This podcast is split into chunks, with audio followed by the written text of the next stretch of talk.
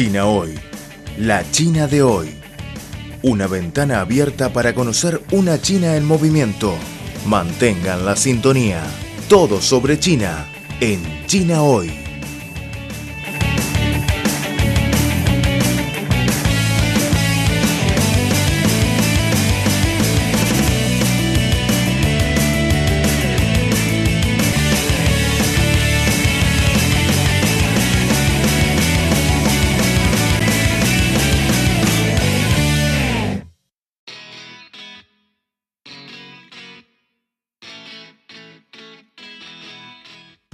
Hola amigos, bienvenidos a una nueva edición de China Hoy. China Hoy, la China de hoy. Soy la presentadora Liliana Yangzhe. ¿Cómo está? Últimamente, la región autónoma uigur de Xinjiang de China ha pasado a ser foco de atención mundial debido al supuesto trabajo forzoso. Pero ¿cuál es la situación real? ¿Cómo es Xinjiang en ojos de una persona común y corriente? En el espacio de hoy vamos a conversar con Laura Zheng, una señora de origen de Xinjiang que ha vivido por seis años en Argentina. ¿Cómo es la vida en su pueblo natal? Existen algunas similitudes entre esta región y su segundo pueblo natal, la Argentina. Les invitamos a escuchar el programa de China hoy.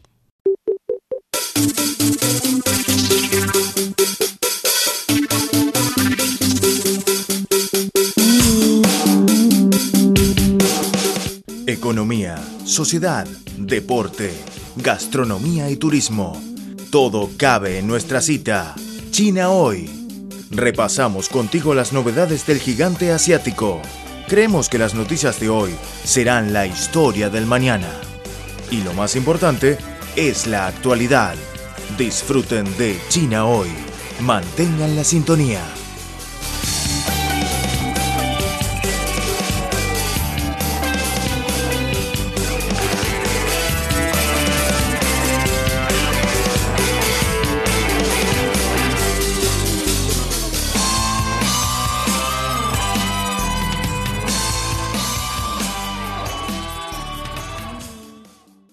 Hola Laura, ¿qué tal estás? Por favor, saluda a nuestros oyentes. Hola amigos, soy Laura. Es un placer estar acá compartiendo con ustedes. Yo nací y crecí en Xinjiang. Eh, En el año 2008 fui a Beijing para estudiar el idioma castellano y luego después de graduarme em- empecé a trabajar en los países ah, latinoamericanos. En el año 2015 empecé a trabajar en Argentina. Hasta ahora ya llevo cinco o seis años trabajando y viviendo en Argentina. Ah, qué bueno. Y estos días Xinjiang se ha convertido en el foco de atención mundial. ¿Cómo es Xinjiang en tus ojos y cómo es la vida allá? ¿Puede compartirnos? Ah, sí. Xinjiang como mi pueblo natal, claro, yo tengo una sensación especial con este lugar. Me parece que Xinjiang es un lugar lleno de diversidad. Eh, por ejemplo, tiene muchas culturas distintas, la gastronomía, el idioma se mezclan juntos. En Xinjiang eh, tiene 13 etnias resistentes. Por eso tenemos muchos factores distintos mezclados en Xinjiang. También Xinjiang tiene un paisaje natural pintoresco. Eh, tiene muchas distintas geografías, por ejemplo, desierto, montaña nevada, lagos, ríos. Eh, hay muchos lugares eh, por visitar. Ah, qué interesante. Y me he enterado de que el cultivo del algodón es una de las principales industrias de tu pueblo natal. ¿Nos puedes presentar cómo es la situación, lo que ha visto, lo que ha experimentado, etcétera? Ah, sí. Eh, al- algodón es un cultivo industrial principal de Xinjiang. También tomate es otro cultivo principal. Eh, la mayoría de los de las terrenas de cultivos son para algodón.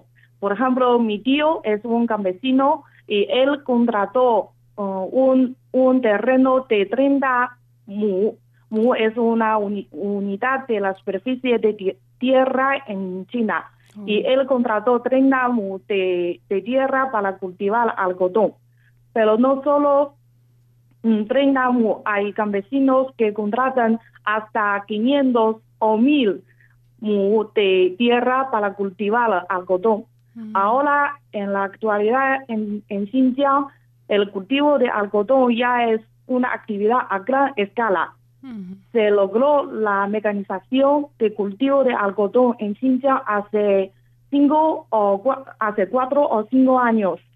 Ahora la mayoría de los campesinos usan las maquinarias pesadas o grandes para cosechar eh, el, algodón en Xinjiang.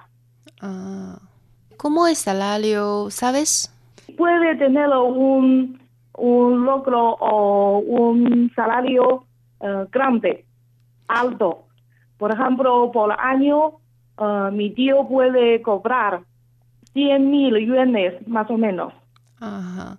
¿Y sabes por qué hay tanta gente en Xinjiang que se dedica en el cultivo de algodón?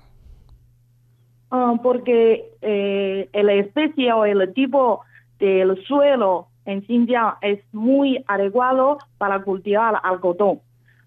Para tener ah, una buena cosecha de algodón, la temperatura, el clima, o el suelo en Xinjiang son ideales para cultivar algodón.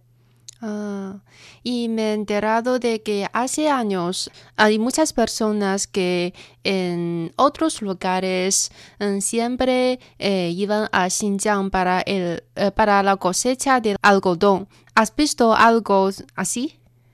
Sí, eh, exactamente. Cuando yo era chiquita, más o menos eh, cuando yo tenía 10 años o 11 años, tengo el recuerdo de que sobre todo cuando estamos en octubre o eh, eh, septiembre, octubre, ya viene mucha gente desde Sichuan, Henan, eh, otras provincias más pobladas en vagones de tren. Muchos vagones llenos de gente para venir a Xinjiang a cosechar el algodón y ganar más dinero. Ah, en ese momento, porque para cosechar algodón se usan la mano de obra. Y estos años, con el amplio uso de las máquinas, ya no necesitan tantas manos de obra en el cultivo de algodón, ¿no? Correctamente, ahora ya no necesitan, eh, o sea, ya no necesitan principalmente mano de obra. Ahora la máquina desempeña un papel más importante. Mm, solamente salvo a algunos tipos especiales de algodón, por ejemplo, algodón de fibra larga, sí se necesita la mano de obra para cosechar. El resto eh, se usan la, ellos, la gente usa la maquinaria grande para cosechar. Ah, entiendo.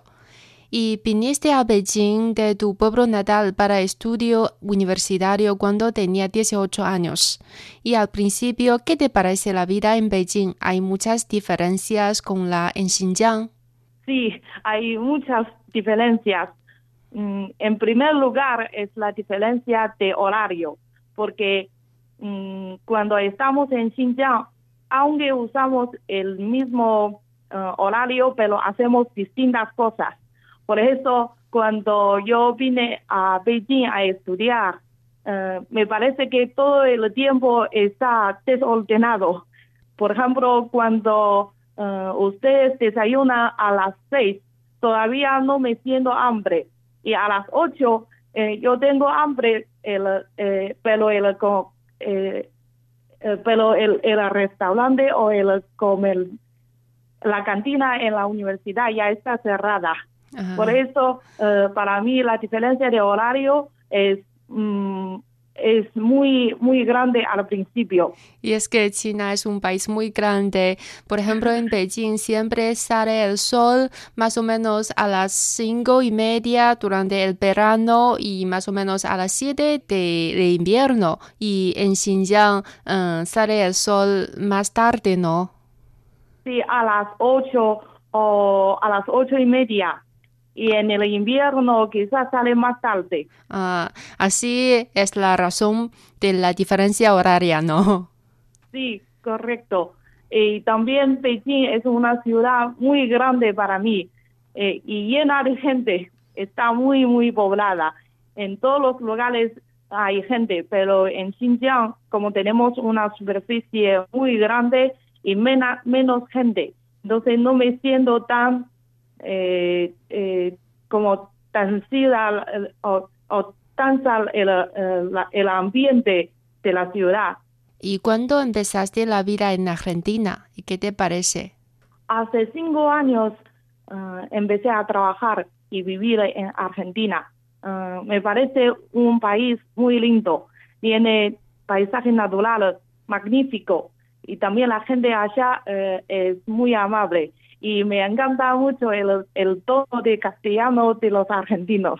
Ah, sí, muy peculiar. sí, muy especial. E, ¿En qué ciudad vive? Mm, estoy en, en la provincia de Buenos Aires, pero en una ciudad llamada Olavarría, de la provincia. ¿Qué te parece la gastronomía allá? Ah, el asado es muy rico eh, allá. Eh, todas las personas saben muy bien cómo hacer un asado rico. Eh, y también me parece los, ¿cómo se dice? Los dulces. Por ejemplo, la leche, dulce leche es algo muy rico también. Ah, ¿Y has experimentado alguna, alguna vez el tango? Ah, sí, eh, he visitado el teatro de tango allá en Argentina. Me parece un baile con mucha fuerza. No solo los hombres, también las mujeres tienen los movimientos ágiles y con fuerza. Ah, Me encanta mucho. y siempre tengo muchas ganas de ir, pero todavía no tengo oportunidad. Sí, vale la pena. Hay mucho, muchas cosas, no solo natural, también, de, eh, también cultural. Ah, qué bueno. Y hasta ahora ya ah, has vivido, como ah, mencionaste, más o menos seis años en Argentina y se puede decir que este país ya es tu segundo pueblo natal. Y a tu juicio, ¿existe algunos puntos similares entre Xinjiang y Argentina? Sí. Eh, eh, primero, desde el lado natural me parece que la temperatura o el clima es muy similar en Argentina y en Xinjiang. Por ejemplo, en la ciudad que yo trabajo y vivo en Argentina tiene una diferencia de temperatura muy grande eh, en la mañana y en la noche, en el día y en la noche. En Xinjiang igual, por ejemplo, mm, puede tener una diferencia de 20 grados o 18 grados en la temperatura del día y de la noche. Ah, por otro lado, me parece que en Argentina hay también varias eh, geografías, por ejemplo, lagos, desiertos, eh, montañas cubiertas por, nieve. En Xinjiang también tenemos casi lo igual. Ah, otro punto me parece similar es la gastronomía. En Xinjiang consumimos ah, mucha carne de, por ejemplo, ternero, cordero, cerdo, y en Argentina también. El primer lugar es ternero, luego cordero, eh, cerdo no es eh, la carne principal. Eh, eso me parece casi igual en Xinjiang y en Argentina. Estos días, como hemos mencionado que Xinjiang, tu pueblo natal, se ha convertido en el foco de atención mundial. ¿Y cómo es tu sensación al leer las últimas noticias sobre Xinjiang? Me, me parece que mejor mm, que venga a Xinjiang a conocer la realidad o la situación real en Xinjiang. Acá la gente mm, de todas las etnias viven juntos de una manera pacífica y amigable. Por ejemplo, yo tengo amigas de etnia minoría en la, en la escuela, en el lugar de trabajo, eh, vivimos juntos, estudiamos juntos, somos iguales. Y las personas de etnia Han respetan mucho eh, las prácticas, costumbres y la religión de otras etnias en Xinjiang. Por eso eh, recomiendo mucho a, a todos los amigos de distintos lugares a venir a Xinjiang a sentir y ver y observar realmente cómo es Xinjiang. Estoy totalmente de acuerdo. Bueno, muchas gracias, Laura. De nada, es un placer para mí. Muchas gracias a todos amigos.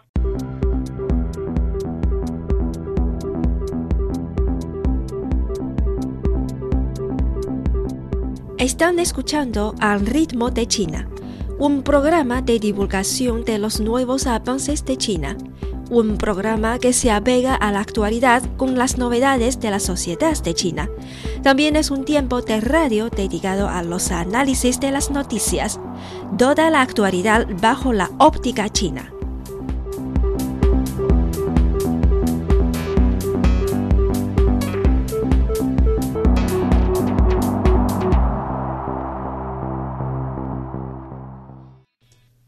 Bueno amigos, con todo esto se despide Liliana Yangzhe. Muchas gracias por su sintonía. Hasta la próxima ocasión. Chao.